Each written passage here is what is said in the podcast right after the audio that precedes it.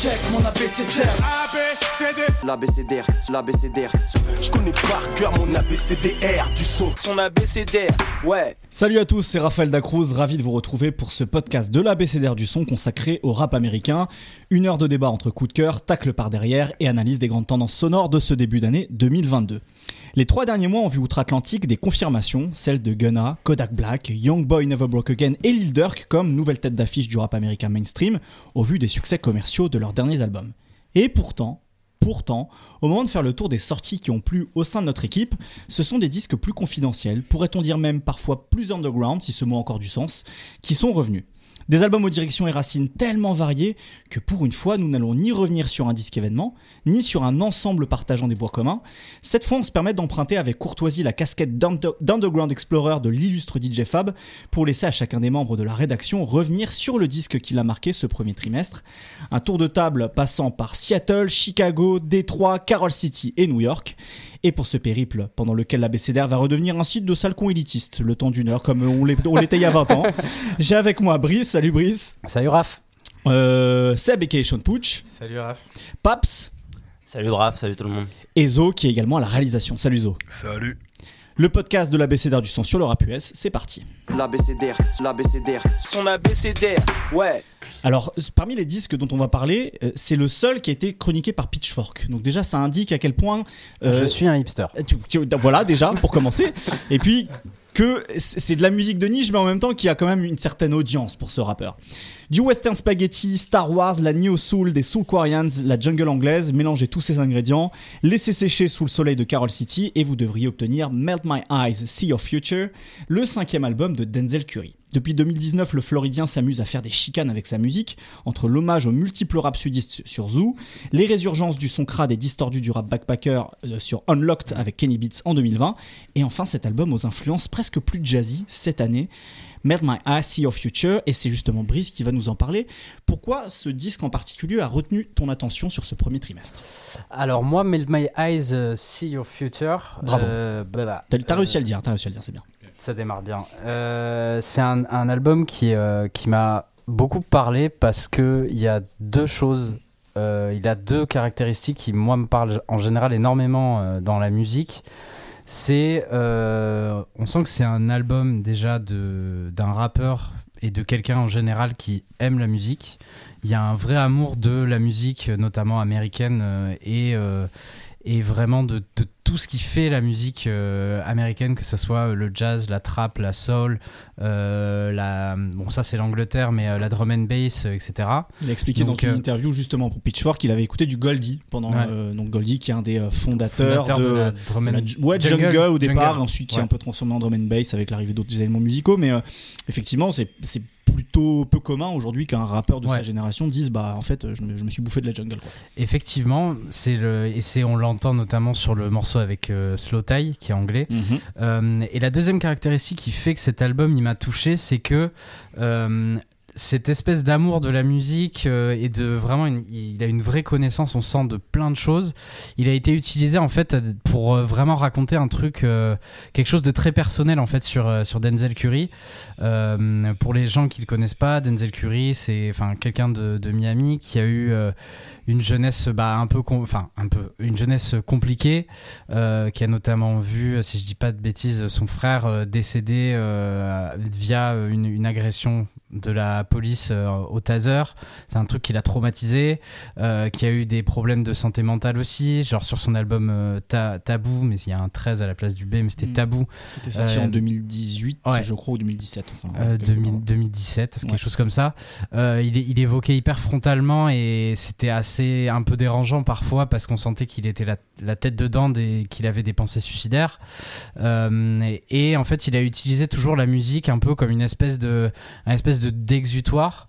Euh, ce qu'on ressentait énormément aussi sur euh, l'album Zoo, qui est un espèce de de, de, de, de train euh, à grande vitesse envoyé en pleine gueule pendant 20 ou 25 minutes où à la fois il, rend hommage à la musique de, de sa région, à la fois il parle de choses très personnelles dans sa famille, etc. De la, la famille avait une grande place sur cet album. Zoo, il parlait place. beaucoup de son père, de sa mère. C'était un album qui était euh, déjà plus personnel encore dans Mm. d'une certaine manière euh, que, que ce qu'il pouvait faire euh, auparavant. Et surtout, c'était un album où euh, il, il avait expliqué qu'il avait euh, officiellement, après j'ai du mal à croire à ça, même si je peux le croire parce que j'aime beaucoup Denzel Curry, il disait qu'il avait entièrement freestylé en fait sur tout l'album, euh, où euh, tout était improvisation et que il, il était arrivé, il avait une espèce de rage à extérioriser.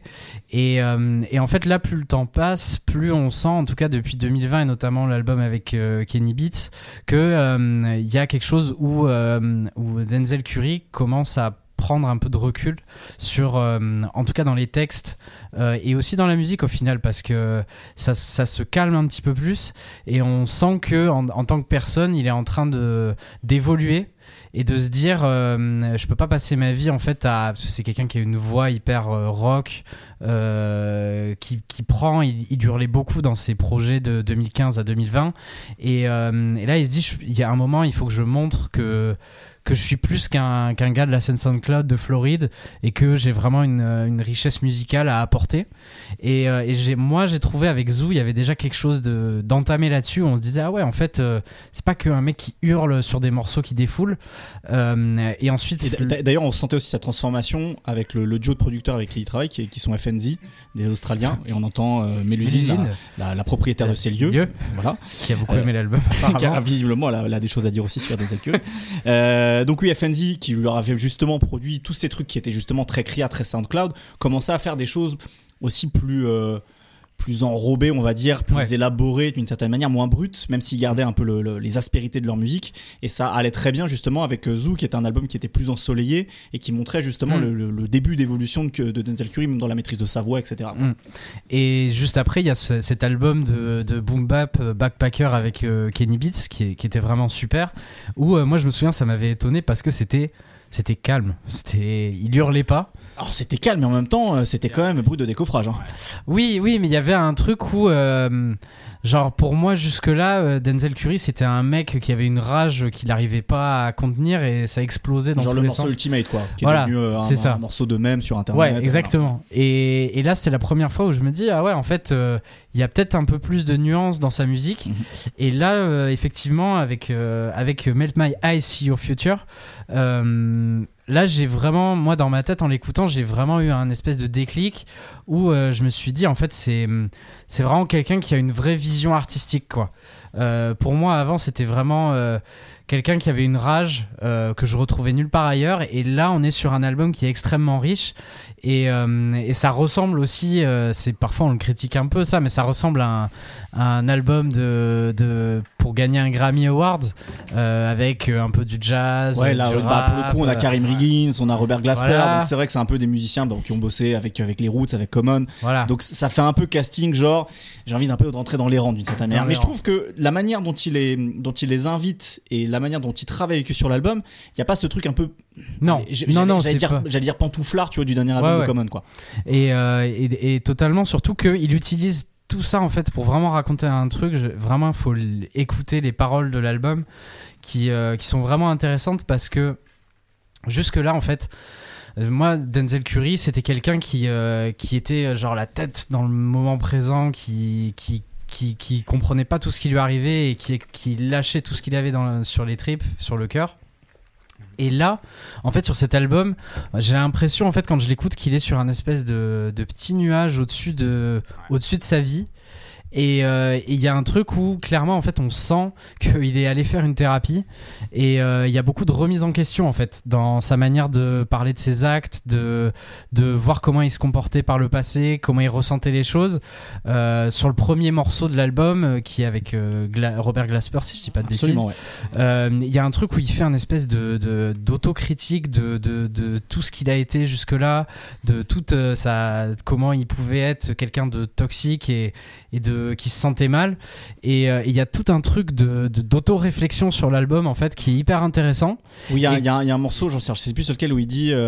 Euh, euh, I spent uh, the 10 light, year- 10 light years looking for validation ou Exactement, genre, où, ouais. où on sent où il sent qu'il y a ce truc effectivement où il, se- où il y a beaucoup d'autocritique. Ouais, il y a beaucoup d'autocritique où il disait euh, je voulais être quelqu'un et en même temps euh, ça me tirait vers le bas et aujourd'hui euh, je- m'en fiche un peu et je fais de la musique que je veux. Et, et quand je disais qu'aussi euh, il utilisait sa passion pour la musique au service vraiment de ce qu'il veut raconter, en fait j'ai l'impression que euh, l'album il est il est très riche. T'as de la jungle, t'as de la trap, euh, t'as euh, du de- presque parfois du R&B, Mhm. euh, t'as des choses. euh, Il y a T-Pain notamment sur ouais, il y a T-Pain ouais. aussi. Euh, et, et en fait, là, il, il- c'est un peu comme s'il avait mis en face de lui toutes les émotions qu'il ressent. Et que contrairement à par le passé sur ses anciens projets, il les observe une par une et il se dit celle-ci, quel, quel genre musical je peux mettre dessus pour raconter exactement ce que je ressens là avec tel truc que je vais aller piocher à tel genre musical? Et, euh, et par exemple, avec T-Pain, il a fait un morceau hyper solaire sur le fait de pas avoir de thunes. Euh, Il y a un truc euh, où sur le, le morceau, le morceau Jungle avec Slow Tie, il parle un peu de être quelqu'un de bien, mais en même temps c'est dur dans le monde aujourd'hui. Et Parce qu'on vit dans une société. parce qu'on vit évidemment dans Bien une sûr. société. Heureusement qu'on écoute Mais tous Big Flo et Oli. Euh, ou euh, même euh, le, le morceau Walking que je trouve incroyable avec cette espèce de voix derrière où en deux temps où d'abord il y a un truc très aérien et ensuite il y a, ça devient plus fort. En fait, il a, pour moi, il a réussi sur cet album à vraiment transformer en musique les émotions de quelqu'un qui, est parcouru par plein de trucs et qui essaie aujourd'hui de, progresser. Et c'est vraiment les, albums qui me touchent, moi, souvent, c'est ceux de, personnes qui utilisent vraiment la musique pour, euh, vraiment euh, avancer personnellement. Et, euh, et je sais que tout le monde n'avait pas aimé dans la rédaction cet album, mais moi, ça m'a rappelé d'une certaine manière euh, un petit peu euh, l'album Limbo de Aminé, où il y avait un truc de. il, il avait une espèce de crise un peu existentielle. Et il se dit, bah, je vais inviter plein de gens de plein de genres musicaux différents euh, pour vraiment raconter qui je suis et ce que je ressens. Et euh, c'est vrai, il y a un côté très intime et avec cette fois-ci du recul qui, moi, fait que ce, cet album de, de Denzel Curry m'a beaucoup parlé et surtout musicalement, ça tient aussi vraiment la route. C'est un espèce de pot pourri de plein de genres musicaux américains. Euh, enfin, plaît. Moi, ce que je trouve euh, intéressant dans cet album-là, c'est que, encore une fois de plus, c'est le dénominateur commun à l'art. Pour moi, c'est la tournure, enfin, c'est la tournure d'esprit. C'est-à-dire que Mm. lui, là où ça m'a extrêmement marqué, c'est que il a une réflexion sur sa musique, la manière de la faire, comment la créer. Euh, et typiquement, ce que je trouve hyper euh, bien fait sur cet album-là, c'est que effectivement, il a pris un tournage, enfin, un virage un peu plus euh, méditatif, un peu plus reposé et un peu plus autocritique sur soi.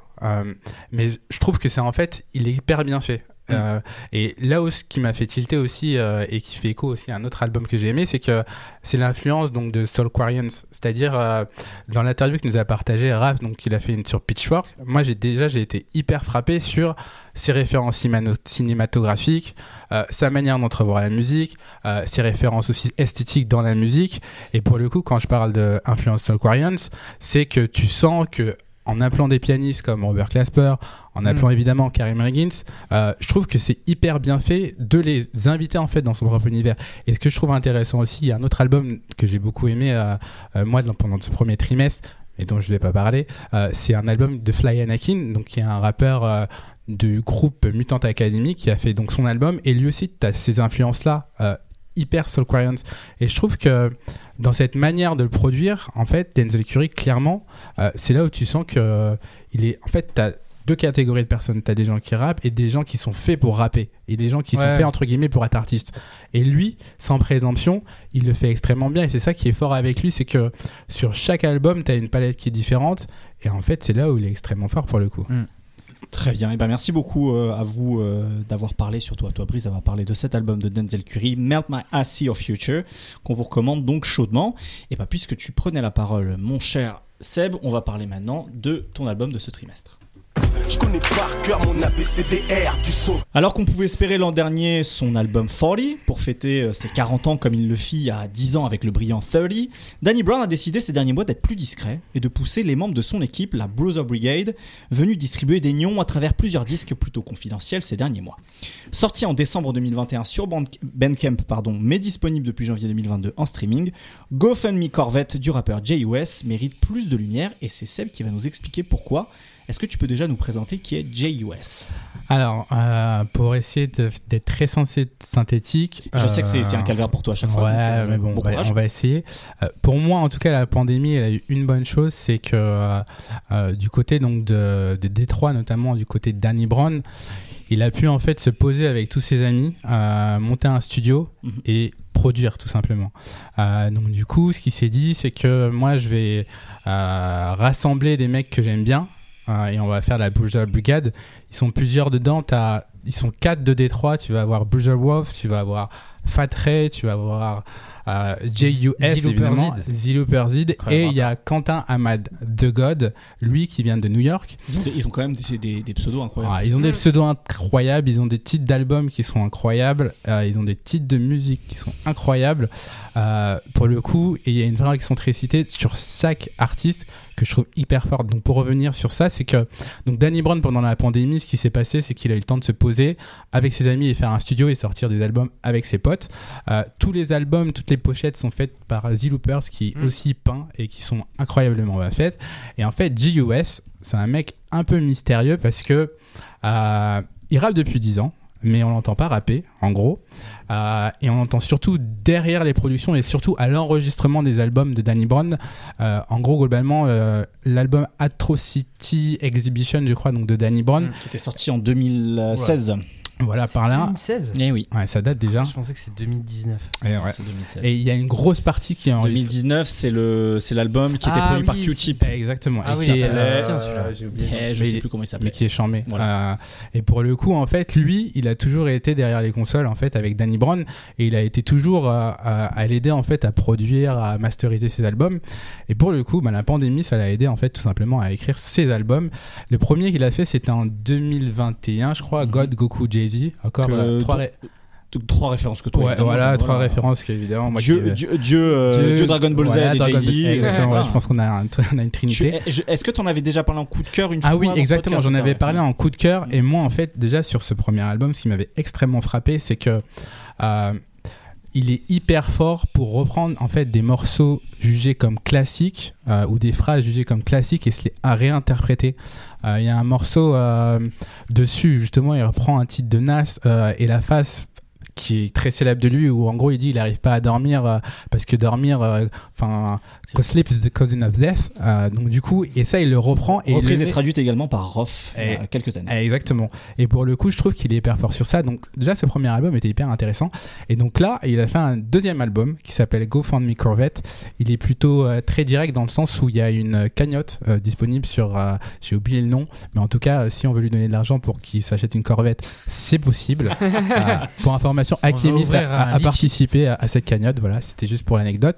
Et pour le coup, en fait, sur ce projet-là, euh, de manière esthétique, euh, c'est typiquement Brother Brigade. C'est-à-dire que Rafi, qui est un producteur, encore une fois de plus, de la Brother Brigade, ou affilié en tout cas à la Brother Brigade, euh, produit une grande partie. C'est des esthétiques très abstraites, c'est très fouillis, c'est très brumeux, c'est très poussiéreux. C'est pas forcément, euh, je vais pas dire simple d'accès, mais ça peut un peu désarmer. Euh, c'est, enfin, en tout cas, moi, je trouve que c'est pas les esthétiques qu'on voit, et je trouve que c'est encore plus intéressant aujourd'hui dans le sens où, euh, moi qui ai beaucoup écouté Griselda, Griselda aujourd'hui qui est devenu euh, en quelque sorte un peu une tête d'affiche du, modèle ou du format indépendant, ben Danny Brown il s'est dit moi je veux revenir à l'essence même et je vais, je vais ramener un peu tous mes entre guillemets weirdos et faire de la musique. Ah mais c'est des weirdos ouais clairement. Ouais, et tout ça vraiment, tout extravagant. Et pour le coup, donc euh, J.U.S. a fait son album, donc on fait une Corvette, qui est, je trouve, euh, hyper intéressant parce qu'il y a plein de choses. Déjà, euh, c'est un artiste qui a beaucoup d'humour, Euh, et ça, c'est, enfin, l'humour, moi, dans le rap, c'est un truc qui me touche euh, énormément. Par exemple, il a une phase, c'est tout con, mais il dit, euh, je voudrais que en gros, j'ai besoin d'amour, autant d'amour que tes gamins euh, donnent à Minecraft, tu vois. C'est des trucs tout cons, mais moi, en tout cas, ça me fait trop, ça me fait, trop, ça me fait rire, tout simplement. Euh, et Tu puis joues en- Minecraft? Euh, Non, mais pour le coup, la voilà. métaphore était bien T'as faite. pas, t'as pas miné sur Ouais, pas- Minecraft. pas encore, Tu sais malheureusement, pas malheureusement. l'amour que ça peut donner. Et pour le coup, ce qui est aussi cool avec lui, c'est que au-delà qu'il ait l'humour, c'est que tu sais pas vraiment comment le prendre. C'est-à-dire, il dit en gros, ok, je suis un gars bien, mais sois un peu rigolo avec moi, je viens du zoo, tu vois. Donc d'un coup, tac, tu te dis, ah ouais, le mec, il rigole pas trop, quoi. Euh, et en fait, il joue. En fait, ce qui est intéressant avec lui, c'est que donc il rappe depuis 10 ans. Là, il s'y met à rapper depuis la pandémie. euh, de manière, on va dire, euh, plus professionnelle. Et il y a un sens d'un... enfin, en tout cas, moi, quand j'écoute, il y a la sensation d'accomplissement de soi quand il rappe. Tu sens que il avait des choses à dire et tu sens que, déjà, d'une part, il le dit très bien. Et en plus, le fait d'avoir créé un peu dans l'urgence, ça rajoute ce côté un peu, on va dire, intrinsèquement vrai ou quelque chose où tu sens, tu sens qu'il y a... une, enfin, comment dire Tu sens qu'il y a une essence dans ce qu'il fait. Et pour le coup, moi je trouve que l'album donc Au Farm Carmen, c'est un album qui est euh, un peu irrégulier parce que il peut être long, il peut être hyper désarmant sur les prods, il peut être euh, enfin voilà, enfin pour moi c'est pas forcément hyper facile d'accès Pourquoi Mais- désarmant sur les prods parce qu'en fait par exemple des fois euh, la prod il va y avoir juste un petit morceau d'espèce de rumba ou de salsa euh, et le mec il construit une prod sur ça. Et tu dis, mais comment il va rapper? Il arrive à trouver des cadences. Et en fait, je pense que quand tu l'écoutes clairement, euh, soit c'est parce que t'aimes écouter, entre guillemets, soit des choses qui sont totalement différentes qui sont dans le paysage mainstream, ou vraiment c'est parce que t'es un mec, t'adores les rimes et tu vas l'écouter juste pour la rime. Et c'est peut-être de ce côté-là où je trouve qu'il est, qu'il peut être désarmant. Et puis l'autre chose, c'est que d'un point de vue esthétique, Bruiser Bighead, c'est. euh, pour pas revenir sur Danny Brown, Danny Brown, c'est. C'est euh, spécial, ouais. Ouais, c'est au-delà d'être spécial pour moi, c'est vraiment le mec qui représente vraiment cette culture très indé, tu vois, Euh, Mm. dans l'esthétique, dans le discours, euh, dans les albums, et pour le coup, tu sens qu'elle est appliquée et tu sens que c'est, je vais pas dire tous des enfants de lui, mais tu sens qu'elle est appliquée à toutes toutes les personnes qui font la Blues Brigade, tu vois.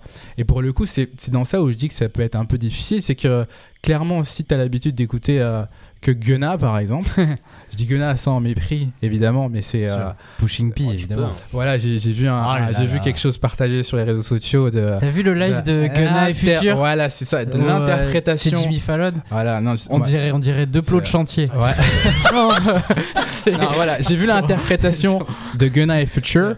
Après, je pense que Allez ça, voir ça si vous aimez les chantiers. C'est compliqué. Après, voilà, ça, je pense que c'est aussi un truc. euh, je vais peut-être faire des ennemis, mais j'ai l'impression que quand on a l'habitude de performer, ou en tout cas ces morceaux, on va dire que dans des clubs de strip, on oublie le côté performance Ouais. quand on arrive sur scène. Et je pense que clairement, Gunna, sur ce coup-là, il a oublié. Euh, mais tout ça pour en revenir à JUS, que moi, en tout cas, c'est un des albums que j'ai le plus foncé. Euh, Il y a vraiment plein de choses. Il y a des références à De La Soul, il y a des références à Trap Call Quest. Oui, il y, a- Euh, il y a un morceau qui, oui, dans, le- dans lequel il, le- il y a le même sample et il reprend Exactement. ce truc de High. Exactement. Et encore une fois, il le réinterprète à sa manière. Exactement. Et pour C'est intéressant justement que parce que moi j'ai pas écouté l'album et tout mais la manière même dont on parle c'est vrai que c'est une euh, on, sent une manière de concevoir euh, le rap et j'ai envie de dire même le hip hop de cette manière euh, collective et Mm. et un côté un peu vrai. un peu geek en fait qu'on a qu'on a Mm. eu tendance un petit peu même ce que la remarque que tu faisais sur l'utilisation de l'humour euh, c'est en fait euh, et même sur, sur ce que tu disais le fait que le gars il dise bon bah là je suis marrant je suis un peu un guignol ce que a Danny Brown aussi Mm. mais faut pas me tester non plus euh, le fait d'avoir des personnalités en fait un peu plus complexes que strictement soit je suis un rappeur de rue soit euh, soit je suis euh, euh, soit je suis un lover ou je sais pas quoi etc d'avoir des, des personnalités un petit peu plus complexes et qui sont beaucoup dans l'exploration. Et justement ce que tu donc là, de, moi, de ce que j'en comprends, c'est que c'est, que c'est un gars qui a mis un peu du temps à sortir, à sortir ce truc-là, Mm. qui, a, qui a énorme, qui a, qui a énormément réfléchi, euh, enfin en tout cas qui a énormément euh, maturé, euh, maturé tout ça. Est-ce que, euh, est-ce que toi, tu as l'impression que c'est un, c'est, le début de quelque chose Mm. ou c'est plus un, un, un, un instant, Mm. euh, genre j'avais besoin de sortir ça à un moment et je le fais? Je pense qu'il y a des choses, enfin, de, de ce que j'ai compris, hein, de ce qu'il m'a dit, parce que j'ai un peu envoyé des petits DM sur Insta. Ah ouais. Euh, ouais, Ah oui, ouais, je suis, connecté, quoi. euh, Oh, l'insider. ouais, voilà, quand j'aime, c'est comme ça. Euh, pour le coup, je sais qu'il a un, enfin, qu'il projette de faire un futur album. Hein, donc ça, à mon avis, hein, enfin, je pense que comme je, enfin, comme je disais tout à l'heure, il y a, il y a un côté accomplissement de soi. J'ai l'impression qu'il a, moi, à mon avis, besoin et envie de rapper et qui va le faire. Euh, il a produit aussi, il y a un morceau de, que Alchemist, d'ailleurs, il y a une interview, pardon, que Alchemist a donné à Complex, parce que Alchemist a été, euh, euh, on lui a donné en gros, je crois, le, le trophée de producteur, Producteur de l'année. 2021. Et il disait en gros, moi, euh, ce qui m'intéresse, c'est tout ce qui est un peu nouveau euh, et tout ce qui a pas du style, mais en tout cas tout ce qui est euh, Il y a du frère. Singulier, voilà, quoi. voilà. Ouais. Et en fait, il disait.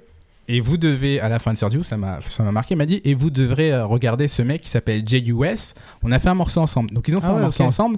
Et je pense que clairement, il va y avoir des choses qui arrivent. Après, il est aussi euh, très derrière les prods et très derrière le- l'enregistrement des albums. Donc à voir comment il balance tout ça. Mais je pense qu'à mon avis, il y a des choses qui arrivent. Et l'autre chose dont j'ai pas pointé, euh, euh, sur lesquelles j'ai pas, enfin, sur lesquelles j'ai pas rebondi, c'est que, à mon avis, Brother Bugatti, ce qui est intéressant, c'est qu'il y a un côté, la, la, la, cou- enfin, la- vu qu'ils viennent de Détroit, Ouais. euh, vu qu'il y avait les industries qui étaient fortement implantées de l'automobile et Mhm. qui sont toutes parties, il y a un Il y a, côté- il y a un excellent morceau de, de Danny Brown là-dessus, Mm. où il parle de, des conséquences sociales de ça. Bon, ça remonte à, à 30, dont je parlais en intro. Mm. Euh, où il disait Where I live, it was house, field, field, field, field, house, about in house, field, field. Et tu vois vraiment le, le décor de ce détroit, justement, impacté par la crise économique ça. et la fermeture des usines, Mm. avec euh, ces maisons euh, implantées sur des, sur des lots, euh, certaines qui sont toujours debout, et d'un seul coup, tu vas avoir une maison abandonnée juste à côté. Et je trouvais que ça plantait très bien dé- Ouais. le- ce décor-là social de Détroit. Quoi. Et donc du coup, ça pour moi, tu le ressens en fait. Il y a un côté hyper désindustrialisation dans sa manière de rapper, où tu sens qu'il y a déjà des références ancrées dans le réel. Euh, c'est tout con, mais à un moment il dit The stake is high. En gros, juste en haut de où il habite, il y a un bébé qui pleure, tu vois. Et genre, il n'arrive pas à dormir. Et sur ces trucs-là, il y a un, trait- un côté très blue color et très euh, ancré dans le réel qui, pour le coup, je trouve hyper intéressant. Donc pour moi, euh, franchement, le- ce que j'ai pensé en fait ce trimestre, c'était euh, JUS. GoFundMe Corvette. Et si vous voulez mettre de l'argent sur cette, euh, pour lui donner une Corvette, vous pouvez. Voilà, il y a un site, c'est dispo. Et bah peut-être qu'on pourra dire qu'on a été un des premiers aussi à euh, site Voilà. à parler de, de cet artiste euh, une fois que euh, il pètera peut-être JUS sait. GoFundMe Corvette. Allez écouter ça. On était à Détroit, on va prendre l'avion, on reste au nord des États-Unis, mais on va partir à l'ouest pour aller à la pointe ouest pour parler d'un rappeur qui vient de Seattle. En 2015, le rappeur de Seattle Sadistic s'était associé à No, le prodigieux rappeur et producteur des Cunin Linguists, pour l'EP Phantom Limbs. Après plusieurs EP et albums depuis 7 ans, Sadistic retrouve No pour un long format, Bring Me Back, The World is Cure. Ramène-moi quand le monde sera guéri, en gros c'est un peu la traduction, dans lequel le rap gothique et gothamesque de Sadistic, comme l'a qualifié Zo en 2020, se mêle à merveille avec les productions de No piochant toujours dans le rock progressif. Qu'en penses-tu de ton côté Zo? Pourquoi avoir choisi de parler de cet album? Ah, parce que justement, j'arrive pas à le ranger. J'arrive pas à le qualifier. Euh, et pourtant, il est singulier. Euh, sadistique, je me suis un peu repenché sur son parcours. Euh, ça commence avec l'étiquette. euh, on a souvent dit qu'il était emo rap, mais ça commence avec l'étiquette rap alternatif à mort. Il était a- proche de, de Heidi notamment, De Heidi, de Vast Air, Mhm. qui rappe sur son premier album. Toute cette scène qui était très affiliée Blue à Sky Black Death. ouais Def Jux, ce, ce genre de produit label. par Fake Four, Mm. donc on peut aussi faire des liens. Fake Four, c'est un peu un label hyper indépendant, hyper important dans le rap indé ou alternatif. Je sais plus trop ce que ces termes veulent dire, mais les gens comprendront du rap américain, avec des proximités aussi avec euh, Plague Language. Et donc du coup, il y a eu ce rapprochement en 2015 avec euh, No de Cunning Linguist. Ça avait été un EP de 7 titres. Alors déjà si je peux me permettre, le rapprochement est même déjà Il y a précédent déjà un morceau avant en 2013. je crois que c'était sur. Strange Journey Volume 3. C'est, euh, alors, il y a deux trucs. Il y a le morceau sur Strange Journey. Et il y a même un morceau sur un disque de Sadistic. Et là, du coup, tu me fais hésiter. J'ai pas envie de dire de conneries, mais c'est celui qui est sorti en 2013, si je dis pas de bêtises. Ok, et en fait ça, ça correspondra à l'année où moi j'avais Juste avant voir- Ultraviolet. Juste avant Ultraviolet et en fait Et ils ont fait une tournée ensemble. Exactement. Ce que tu vas me dire. voilà. Exactement, je les avais vus. Alors je crois que c'était à la maroquinerie euh, et justement celui qui faisait la première partie des c'était Sadistic et c'est comme ça que je l'ai découvert moi. Et euh, du coup, euh, il y avait cette espèce de complémentarité. Alors après, justement, j'ai pas envie de réduire Sadistic à, à ce truc d'emo rap ou de, comment dirais-je, de, de Gotham, parce que t'avais aussi Tech Nine, Sticky Finger sur son album, featuring incroyable. Euh, donc là, l'album dont je parle, c'est Ultraviolet en 2014. Euh, et du coup, Sadistic, quand il rencontre No, No, pardon, excusez-moi, le, le français reprend le dessus toujours, quand il rencontre Ça No. s'écrit K-N-O. Ça s'écrit K-N-O, exactement. C'est sur un EP de 7 titres. Et ça marche vachement bien. Pourquoi? Notamment parce que No, il met des voix par-dessus tous les titres quasiment, euh, des samples de voix, qui accompagnent Sadistic, qui a ce truc très lugubre, limite. Une espèce de Gérard de Nerval euh, trop bizarre. euh, un Alors, peu- alors surtout qu'en plus, il a un look très particulier. Il a un look un peu de chanteur de grunge. Tu vois, il y a, y plus tard. tu vois, il y a- il y a un peu ce truc quand on le voit, grunge, etc. tu vois, il y a ce truc très Seattle, très Kurt Cobain. Enfin, dans son apparence, il y a vraiment ce truc-là aussi, quoi. Et, et- et ce qui est marrant, c'est que de son côté, No lui-même, qui est un producteur très soyeux, je pense. Enfin, moi, j'aime beaucoup ce terme-là pour parler de lui, vraiment de la soie. C'est un tisserand pour moi, ce mec vraiment. C'est un mec qui tisse des sons. Euh, avec Sadistic, il s'alignait sur un truc qu'il fait pas avec son groupe, les Cunilinguistes. Il s'alignait notamment sur euh, ses hit hat, ses hit hatch, euh, trap, Ouais. ses charlets très rapides, Ouais, etc. Et tout. Et ça marchait vachement bien parce que Sadistic, soit il rappe limite un peu en mumble, j'exagère en disant mumble, mais de façon un peu lente, posée, soit il remplit tout. Sous Tranxen 200, quoi. Voilà, sous Tranxen 200 ou à l'inverse, le mec il a pas pris son Tranxen et il remplit tout. Voilà. Et euh, ça marchait vachement bien, mais c'était 7 titres. Et là il revient avec 18 titres. Hmm. Et c'est ça qui est un peu compliqué en vrai. Pourtant, je trouve que ça cartonne euh, parce que. En fait, t'as toujours cette trappe avec des beats qui sont pas surappuyés. C'est un Mhm. des trucs pour lequel j'admire No aussi. Si on est dans une ère de la basse, avec ces gros sons dans la trappe où la basse cartonne et La tout. 808, la fameuse euh, Et on basse parle- inspirée de la 808. Exactement. Et je te parlais des voix. Et dans toutes ces prods, No, il a toujours vachement bien maîtrisé les aigus. C'est un truc incroyable. Et pour moi, en fait, c'est devenu très rare ces beatmakers qui arrivent à bien maîtriser autre chose et à tout miser sur les basses. Et lui, même là, avec sa distique, même quand il fait des sons qui ont une rythmique trap, j'insiste bien sur la rythmique, Mhm. il y a toujours cette qualité au niveau de l'aigu. Brice, si tu pouvais arrêter de me filmer, s'il te plaît, ça m'arrange. Il est timide. Et du coup, je suis un peu dans cette dichotomie entre le producteur et le rappeur, qui lui, effectivement, est limite, notamment sur Phantom Lambs, c'est comme ça le premier euh, qu'ils ont sorti en Mhm. 2015, Ouais. euh, c'est limite du romantisme un peu toxique, Ouais, un peu ouf. malsain. Ah, de ouf. Tu vois, d'ailleurs, euh, Phantom Lambs, ça veut dire membre fantôme, comme quand on amputé de quelque chose. Et en fait, le mec parle de ses histoires d'amour. C'est ça. Il est amputé de quelqu'un, en fait. Voilà, et, mais comme s'il le sentait toujours alors qu'on lui a enlevé le truc. Tu vois, c'est quand même un peu compliqué à gérer, quoi. Et justement, il s'en est départi de ce truc-là. Pas, Et sur bah son justement, complètement. Et euh, en fait, il est parti dans des choses. Alors, c'est un peu compliqué. J'avais écrit quelque chose d'un peu euh, littéraire. Ah, En préambule, quand même, je voulais dire que euh, il me faisait aussi penser à Scylla pour les Français qui ne connaissent pas. Pas Le- tant dans le, album. le, le rappeur, euh, le rappeur le belge. rappeur belge, belge. tout à fait. Pas tant du tout dans le flow. La voix n'a rien à voir. Vous n'aurez pas une voix assez grave s'il a une voix un peu d'ogre. Il en joue d'ailleurs. Il utilise ce terme.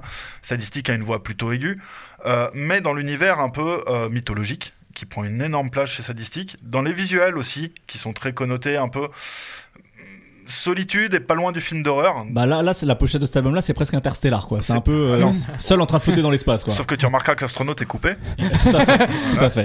Donc on en revient aussi aux histoires d'amputation, etc. Et si tu regardes son disque en... Alors le précédent s'appelait L'appel du vide. Et euh, celui encore avant, Hot Gardens, c'était une espèce de femme évanescente, fantomatique, avec euh, des fleurs qui restaient sur elle, quoi.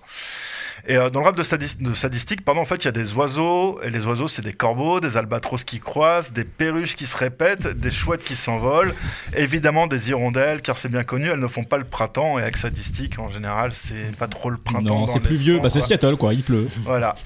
Et il y a du végétal aussi. Euh, alors évidemment, il y a des fleurs, beaucoup, des rhododendrons, qu'on décrit comme un arbuste idéal pour les massifs à l'ombre, comme par C'est un hasard. jardiland, ton rappeur, en fait. Exactement. Il y a des pissenlits, tu vois. Ah, Donc on y revient de bouffe nouveau. par la racine, toujours. Parce qu'en fait, Sadistique, à un moment, il se décrit, et là tu flippes, tu te fais, mais merde, en fait, euh, je suis face à un gothique de ouf. Il se dit, euh, moi je suis le mec qui boit des tequilas et qui a la réputation de boire des tequilas pour ouvrir des cercueils. Ah, bon, bonne ambiance. Et là, tu te fais waouh, quand même, tu vois. Donc, euh, après, il te sort des phrases incompréhensibles parfois, genre épargnez-moi de la sollicitude quand le désespoir vient de la disparité. Ok, Nietzsche, salut. Moi, c'est au point. Euh, je voulais juste boire une bière avec toi, mais bon, si tu veux, euh, on va parler du désespoir qui vient de la disparité. Et pourtant, ça marche de ouf. Euh, pourquoi? Parce qu'il te convoque aussi grave des références de pop culture. Euh, il se plaint notamment de pas faire partie du club des 27. Il dit en gros, mais à quoi ça sert qu'il y ait un club des 27 euh, si je suis pas avec eux au paradis Je me fais chier, moi. Tu vois, voilà.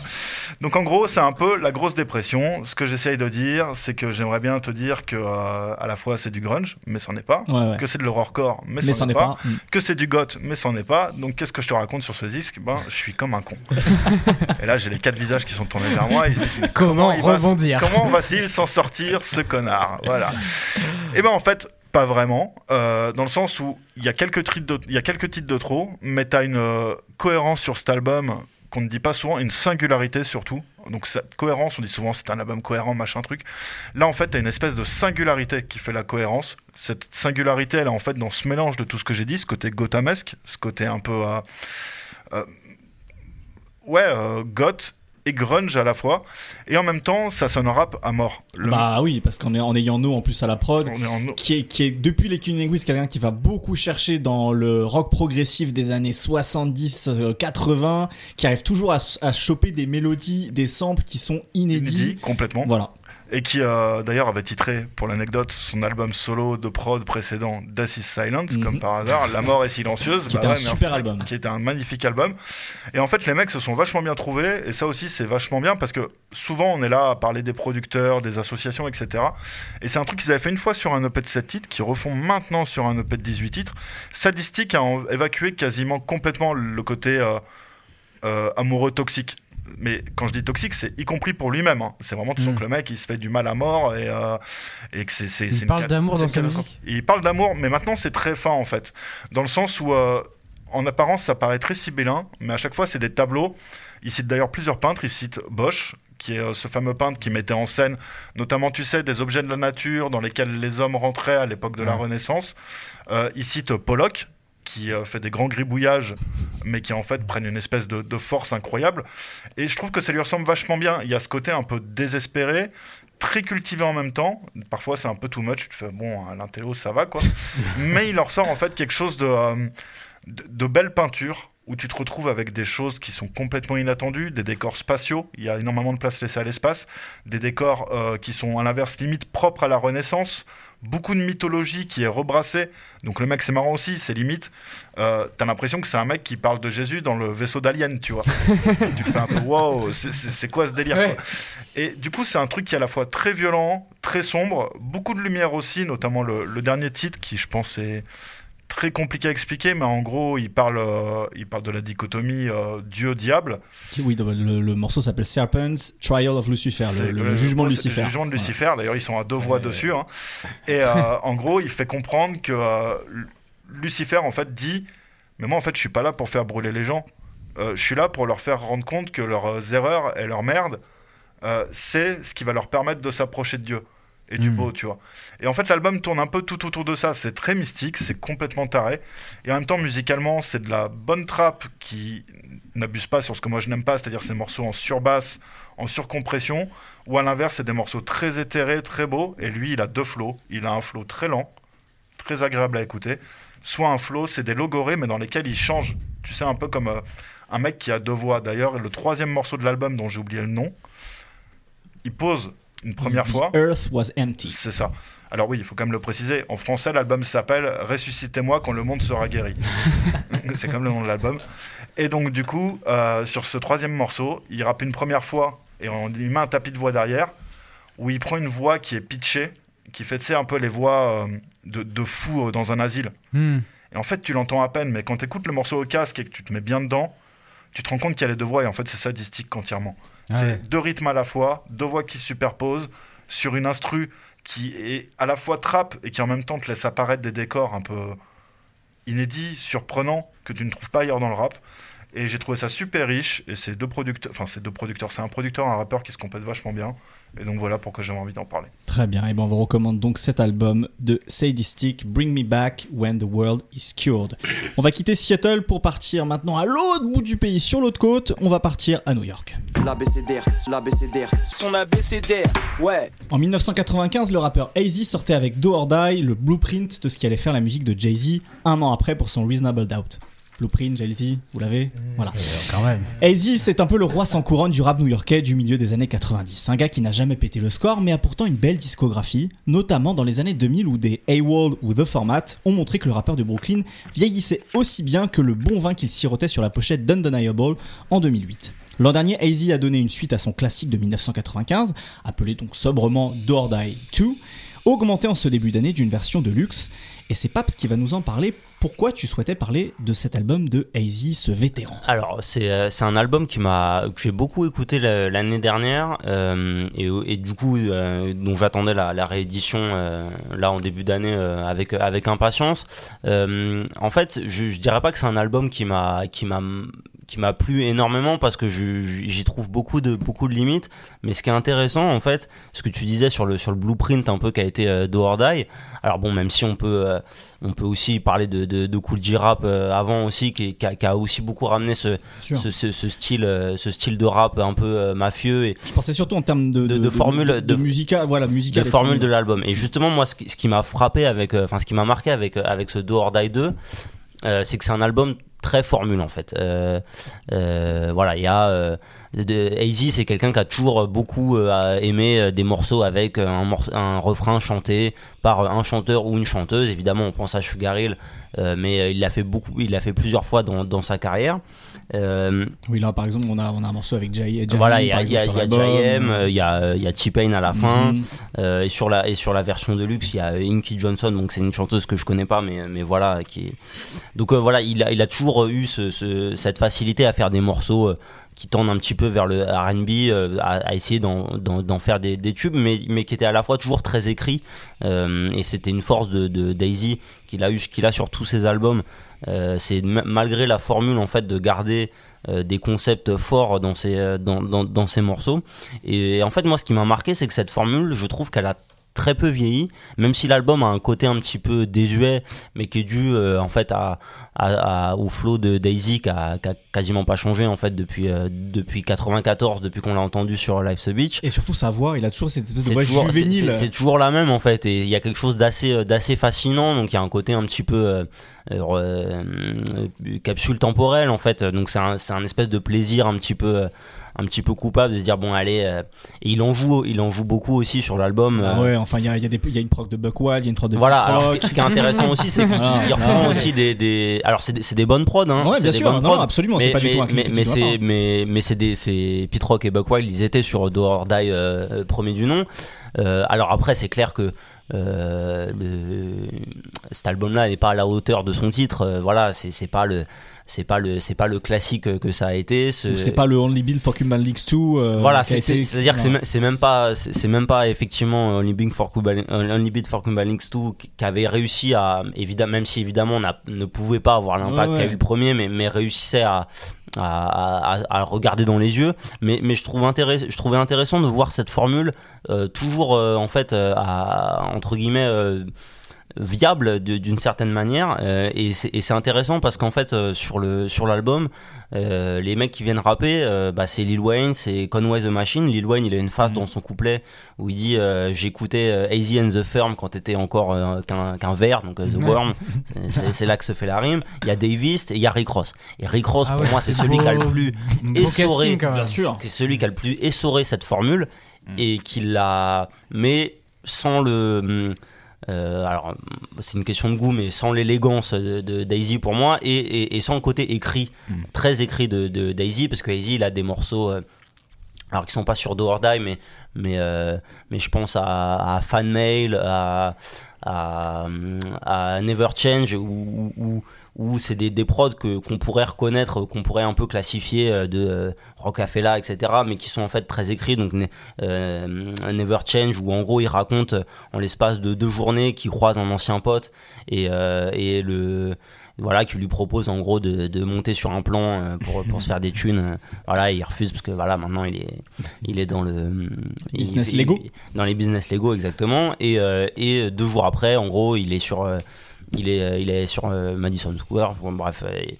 et il, y a tout un storytelling bien construit et nuancé. voilà, quoi. et en gros, il est dans un, il est en train d'acheter des chaussures, et il reçoit un coup de fil et son pote est mort. Et puis après, il se demande, voilà, pourquoi ils ont fait ça, etc. Donc toujours des morceaux très écrits. Fan mail, c'est la, la lettre qu'il reçoit d'un fan quand il est en prison. Donc il a toujours eu cette manière de décrire, même Sugar Hill.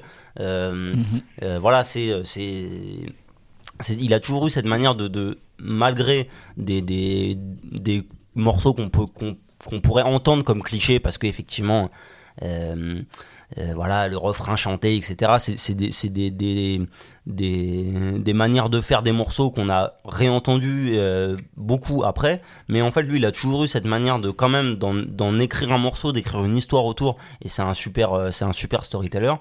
Alors après ce que cet album là n'a pas? Par contre c'est c'est peut-être les, les, les envolées un peu plus mystiques qu'a qu'a Easy, en fait, qu'a toute cette, euh, toute cette école de rappeurs. euh, alors, même si Easy de Brooklyn, mais qui est très influencé par, euh, par des mecs de Queens, notamment notamment Cool Rap, qui a- il a il a bossé avec euh, avec Nas évidemment. Et puis tout Euh, ça, c'est- c'est c'est des- c'est- c'est une école, c'est des rappeurs des années 90 très influencés par les Five Percent. Voilà, c'est ça. C'est voilà. moi, c'est c'est ce que j'appelle les mathématiciens, c'est-à-dire Ouais. qu'ils ont cette cette manière euh, euh, scientifique, mais où là, où en fait, où où les mathématiques, euh, comme euh, tous les grands scientifiques euh, le diront, euh, la science, en fait, ça rejoint la philosophie, ça rejoint la religion, et c'est tous ces questionnements-là qui se qui se qui s'imbriquent en même temps. Euh, Calme-toi, cette distique là, ça va. ça. Et- et- et mais tu vois, je- j'essaye de faire suite à, ce que tu dis.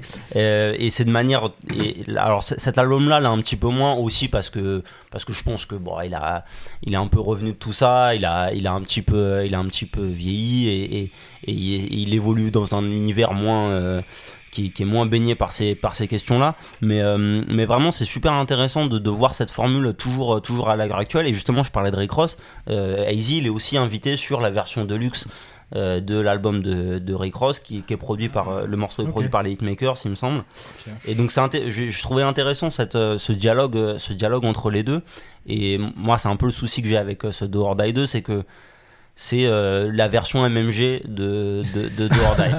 Euh, dans le sens dans le sens où euh, c'est opulent euh, mais c'est c'est ça perd ça perd certaines nuances euh, de, L'é- de- L'élégance dont tu parlais tout à l'heure. voilà, c'est ça. Ça perd certaines nuances de sa musique. Alors, il, il les a toujours parce que parce que c'est c'est super bien rappé. Il y a un côté un petit peu désuet, mais c'est c'est d'une. euh, Enfin voilà, il n'y a pas un placement qui est, qui est mauvais. C'est c'est d'une. euh, On parlait de couture tout à l'heure. C'est vraiment ça en fait. C'est c'est de la haute couture. C'est à la fois très sobre, mais c'est une sobriété. euh, C'est une sobriété assumée. C'est-à-dire que c'est une valeur.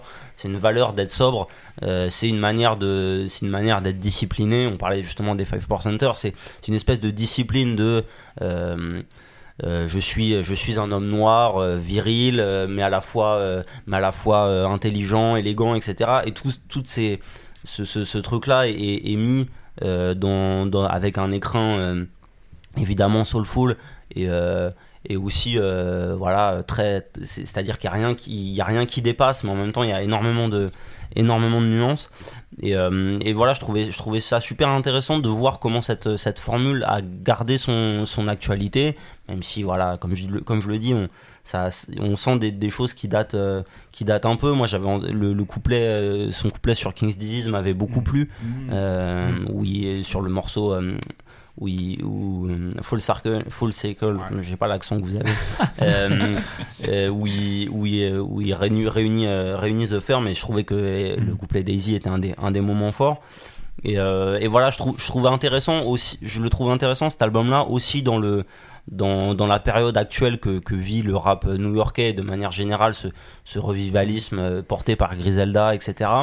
Euh, et tout, tout ce qui va autour, euh, évidemment avant Rock Marciano, euh, mais voilà toute la scène qu'on voit autour. Et et je, je, trouve que cet album-là, c'est un bon rappel de ce qui manque, à mon avis, parfois aussi chez, chez Griselda, c'est cette, c'est aussi cette, cette propension à dire bon bah on accepte aussi de faire des morceaux euh, qui ne sont pas que des dire ouais je fais du vrai rap euh, c'est euh, voilà moi pas de concessions etc euh, AZ il a toujours eu cette, cette facilité et cette aisance à, le fa- à, à- à arriver à faire des morceaux plus ouverts plus enfin ouverts en ou en tout cas plus plus doux à l'oreille et moins mo- moins agressifs moins moins abrasifs et moins de posture de nous les faux vous les vrais enfin plutôt l'inverse pardon Euh, Ouais, Vous les vrais, vous les ça, serait drôle après. et, euh, ouais, alors voilà, et, et- et je trouve que c'est intéressant de, de, de, de se rappeler que c'est possible quand même de- d'à la fois faire euh, du rap de, du rap de hustler euh, très élégant, de parler de, de parler de kilos de cocaïne qui transite par le, qui, tr- qui transite par le, par, par la Guardia, euh, mais en même temps de garder cette, euh, cette élégance. euh, Voilà, on vient de, on vient de New York, etc. On vient de New York, on est frais, on est stylé, on a des, euh, on a des belles voitures, mais en même temps, eh, c'est rien, tu vois. Genre, euh, vas-y, c'est bon, je fais ça, je fais ça tranquille. Et, euh, et voilà, moi, ça ça m'a, ça m'a rappelé, ça m'a rappelé, en fait, aussi ce pourquoi je suis tombé amoureux de, je suis tombé amoureux du rap, tout simplement.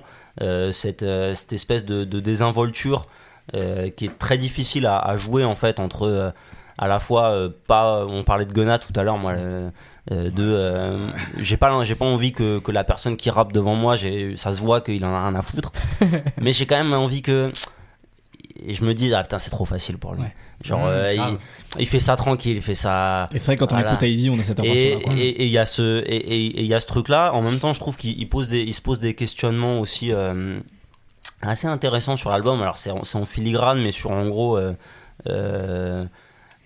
justement qu'est-ce qu'il en a fait de cet héritage là notamment sur un morceau qui s'appelle Found My Niche euh, donc euh, qui, qui, qui le dit et, et hum, dont, dont le titre dit tout. Euh, donc à la fois c'est une manière de dire bah, que voilà que, que sa formule qui, qui, qu'il a, qui, qu'il a, dont il a été le pionnier elle est toujours viable donc c'est un peu un ego trip mais c'est aussi une manière de dire je me suis un peu enfermé là dedans et c'est d'autant plus intéressant que dans le clip qu'il a sorti bon il y a deux ans parce que c'est un album qui a- dont la gestation a été très longue.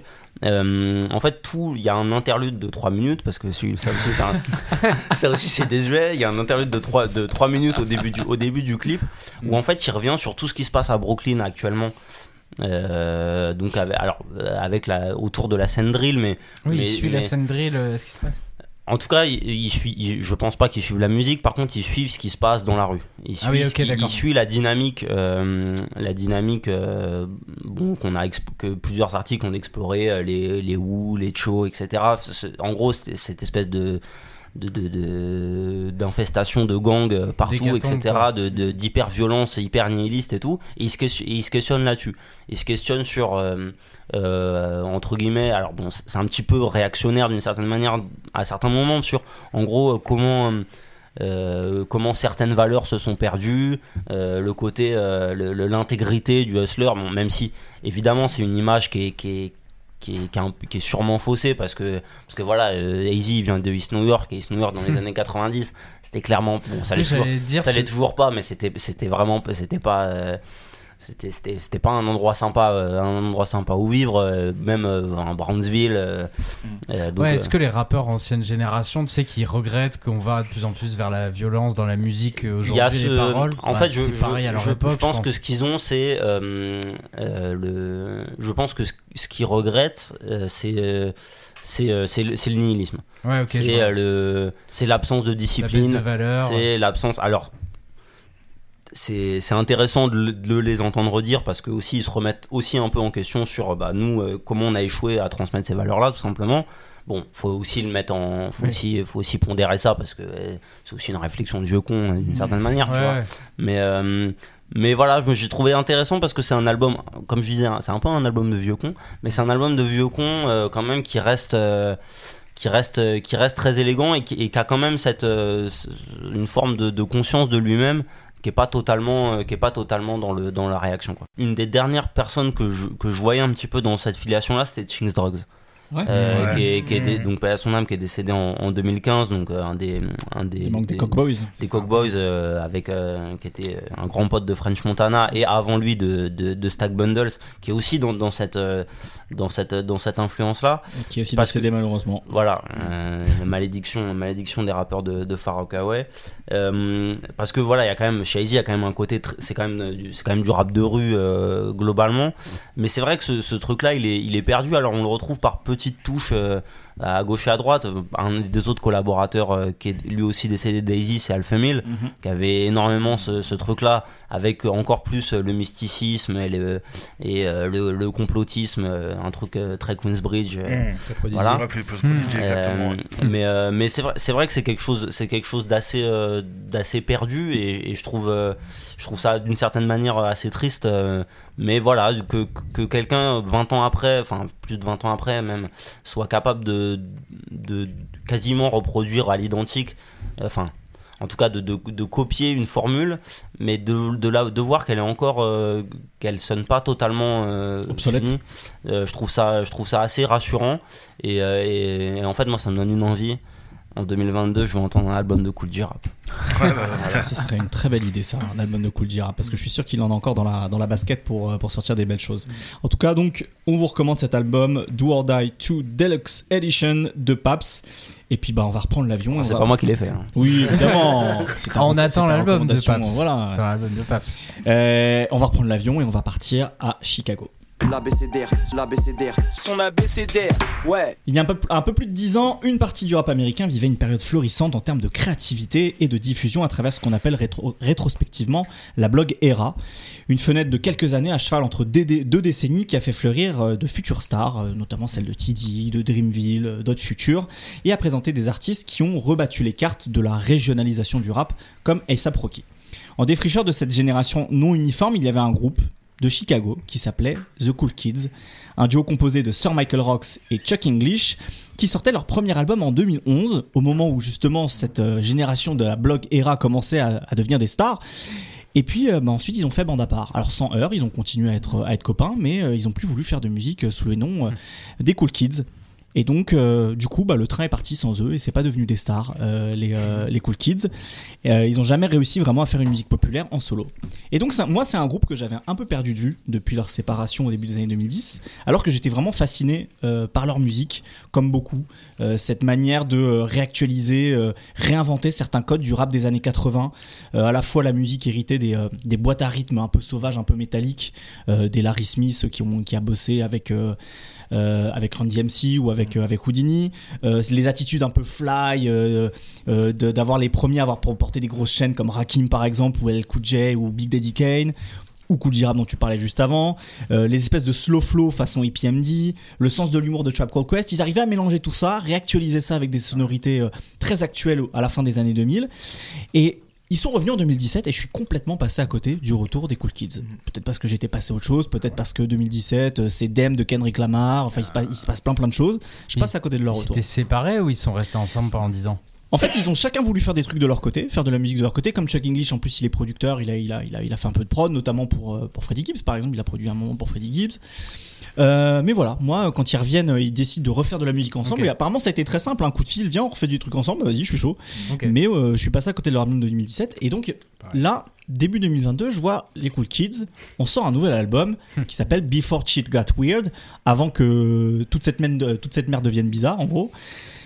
Je C'est trop tard, c'est déjà fait. hein. c'est déjà fait, ça y est. Euh, et donc je me dis, tiens, les Cool Kids sont de retour. Donc après, j'apprends finalement qu'ils étaient déjà revenus. Et je me prends l'album. Et là, je, je me suis pris euh, ma petite tarte. Pourquoi? Parce que déjà, euh, de retrouver le, les, ces espèces de fl- slow flow hérités d'EPMD entre la voix monotone et un peu rêche de Chunk English et la voix plus chantonnante et, et haute de Sir Michael Rocks, ça fonctionne toujours aussi bien. Les, les deux se complètent hyper bien. Il y a toujours ce truc d'être un peu vantard, hérité justement de ce truc d'être d'être fly, comme on disait dans les années 80, mais toujours un pas de côté par rapport aux autres parce qu'il y a énormément d'humour. On en parlait tout à l'heure avec JUS. Il y a beaucoup d'humour chez les, chez les Cool Kids, notamment cette manière de parler euh, de l'argent.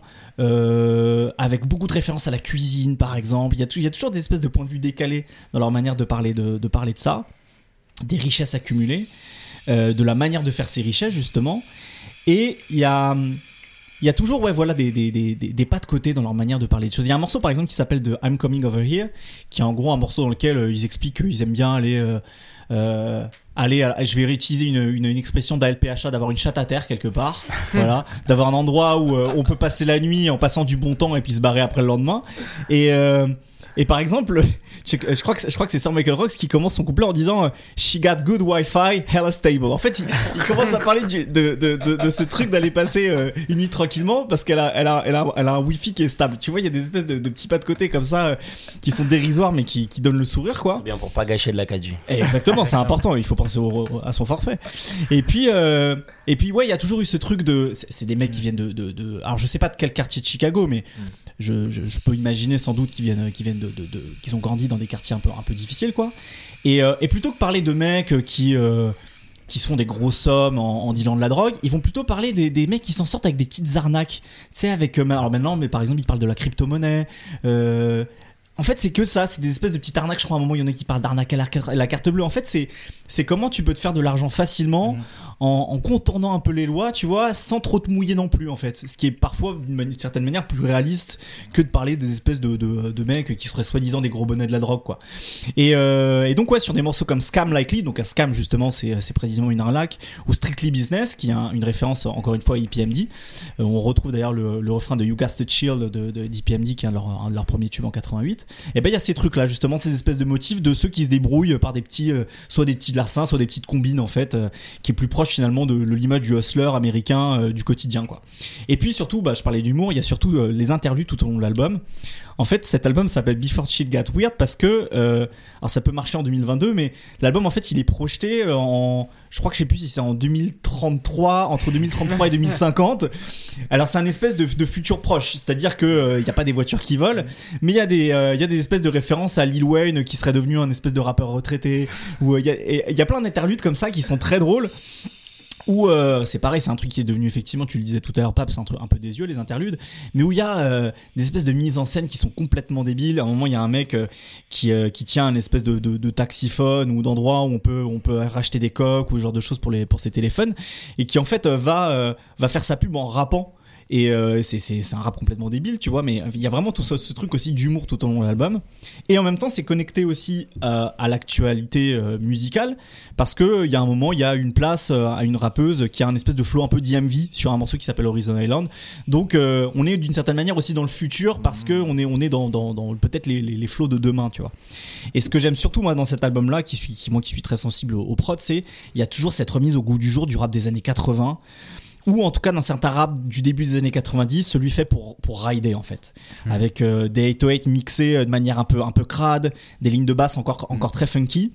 Il y a, y a, plein de références à des, à des morceaux justement de ride du rap, euh, de, du grand tâche du rap américain, notamment Born to Roll de, de, de Master Ace sur le morceau Sky Likely dont je parlais tout à l'heure.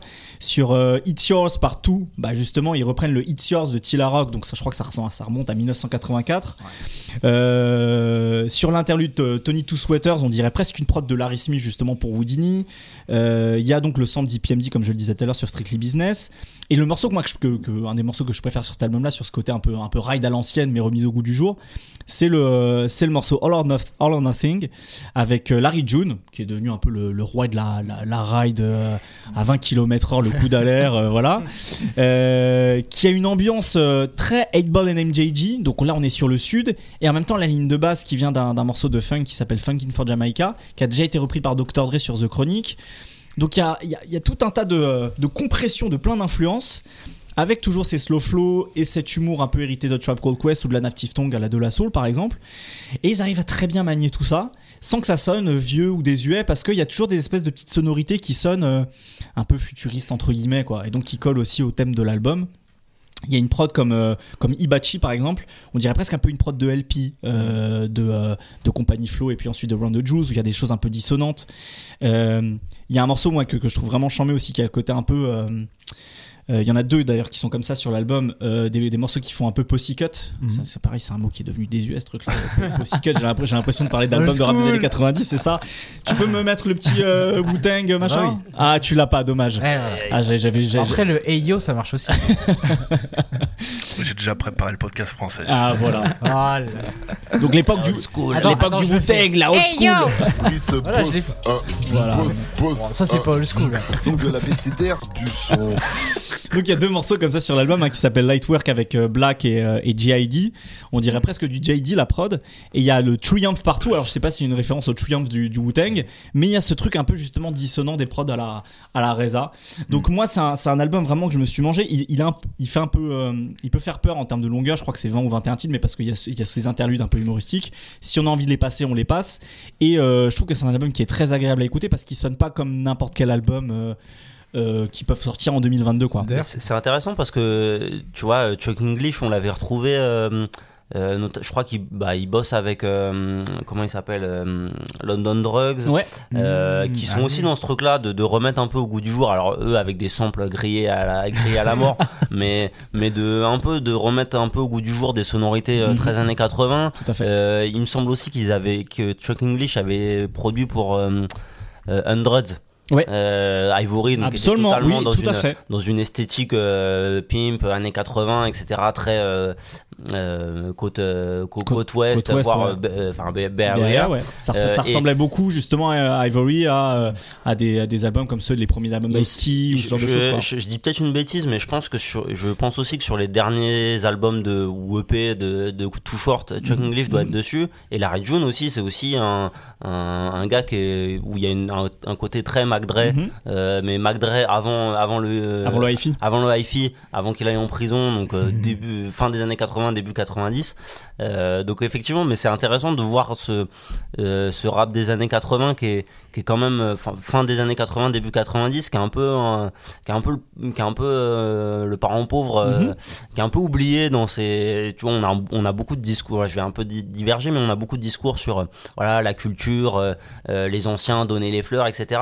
Et, il y a, et on a toute une, euh, une espèce, une espèce de fenêtre euh, un peu aveugle euh, de gens qui pourtant ont été des, des pionniers mais dont effectivement le son est, est un peu marqué, un peu daté, et Ouais. donc du coup, euh, euh, qui serait peut-être aujourd'hui mal vu de, de, de ce, de ce, voilà, comme tu dis, de faire des interludes, euh, de, de faire, de, des fois de faire des blagues un petit peu, on en a Mhm. tous parlé, et je- moi je trouve ça intéressant et que, que que, les, que, que des mecs comme ça, qui, qui déjà le faisaient à la fin des années 2000, de remettre ça au goût du jour, euh, bah en fait, et pas abandonner ce truc-là parce que parce que c'est bien de quand même de, de, de, de rappeler que c'est quelque chose qui a, qui a été présent et qui a, qui a été important aussi.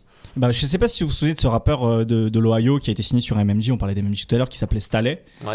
Il avait, Ah oui, il, a- Staley. il avait sorti une mixtape en, en 2011 qui s'appelait euh, euh, Li- Lincoln Way Nights. Incroyable. Et le sous-titre c'était Intelligent Trunk Music. Incroyable. Donc l'idée c'était de, c'était de combiner un peu deux choses qui avaient l'air un peu antinomiques, c'est-à-dire de faire de la musique de ride qui s'écoute tranquillement sans se prendre la tête, et en même temps d'avoir des concepts, euh, des espèces de leçons de vie, etc. Et ben en fait pour moi là les, les Cool Kids ils ont, ils ont réussi à faire de la nerd trunk music, c'est-à-dire qu'il y a toujours ce côté un peu smart où tu vas faire des petits jeux de mots, tu vas faire des petits clins d'œil, et en même temps c'est quand même de la musique pour rider quoi. Et d'ailleurs ça s'entend beaucoup aussi sur euh, parce que alors je, je vais pas je vais pas trop disséquer ces deux disques là. En gros, là, cet album-là, Before Shit Got Weird, il a été accompagné ensuite, euh, un- deux semaines plus tard, de- d'un double album qui est plus un album double, c'est-à-dire un album de Chuck. Ils ont un peu fait leur euh, Love Below euh, speaker box, quoi. C'est-à-dire qu'il y a Baby Oyster, Oyster Case, pardon, qui est l'album solo de Sir Michael Rocks, et Chill Out, qui est le- l'album de Chuck English. Et c'est des ambiances beaucoup plus euh, à la cool, justement, d'une certaine manière et tout. Et on tombe sur cette euh, un peu intelligent rock music d'une certaine manière. On a plus ce côté un peu années 80 agressif. Mais euh, voilà, je trouve que euh, c'est rafraîchissant de se dire que euh, justement des mecs qui ont euh, qui auraient pu être aigris, je pense, par euh, le fait de pas avoir vraiment réussi à Bah, choper le loupé le train. train en fait. Voilà, Ouais, c'est ça. ouais. Bah, en fait, ils sont restés euh, très fidèles à, leur, à leurs appuis et ils arrivent à faire de la musique qui, euh, bah, qui sonne toujours fraîche, originale et, euh, et qui est bien faite euh, euh, plus, de, plus de 10 ans après. Quoi. Et on va finir du coup, du coup là-dessus parce qu'il va falloir qu'on enregistre un autre podcast. Euh, et ben, en tout cas, voilà, on a tous euh, fait un peu le tour des albums de rap américain qui nous ont marqué. Euh, merci Brice. De rien, Raphaël. Merci à Sean Pooch. Merci à toi. Seb, merci beaucoup Zo aussi qui nous a réalisé cette, euh, cette émission. De rien. Et merci à Paps d'avoir été là également. Merci à toi, Raph. Alors, n'hésitez pas à vous abonner à nos différents comptes pour suivre nos prochains podcasts et de faire un tour sur notre site abcdrduson.com. Portez-vous bien, à bientôt. L'ABCDR, l'ABCDR, Son abécédaire, ouais.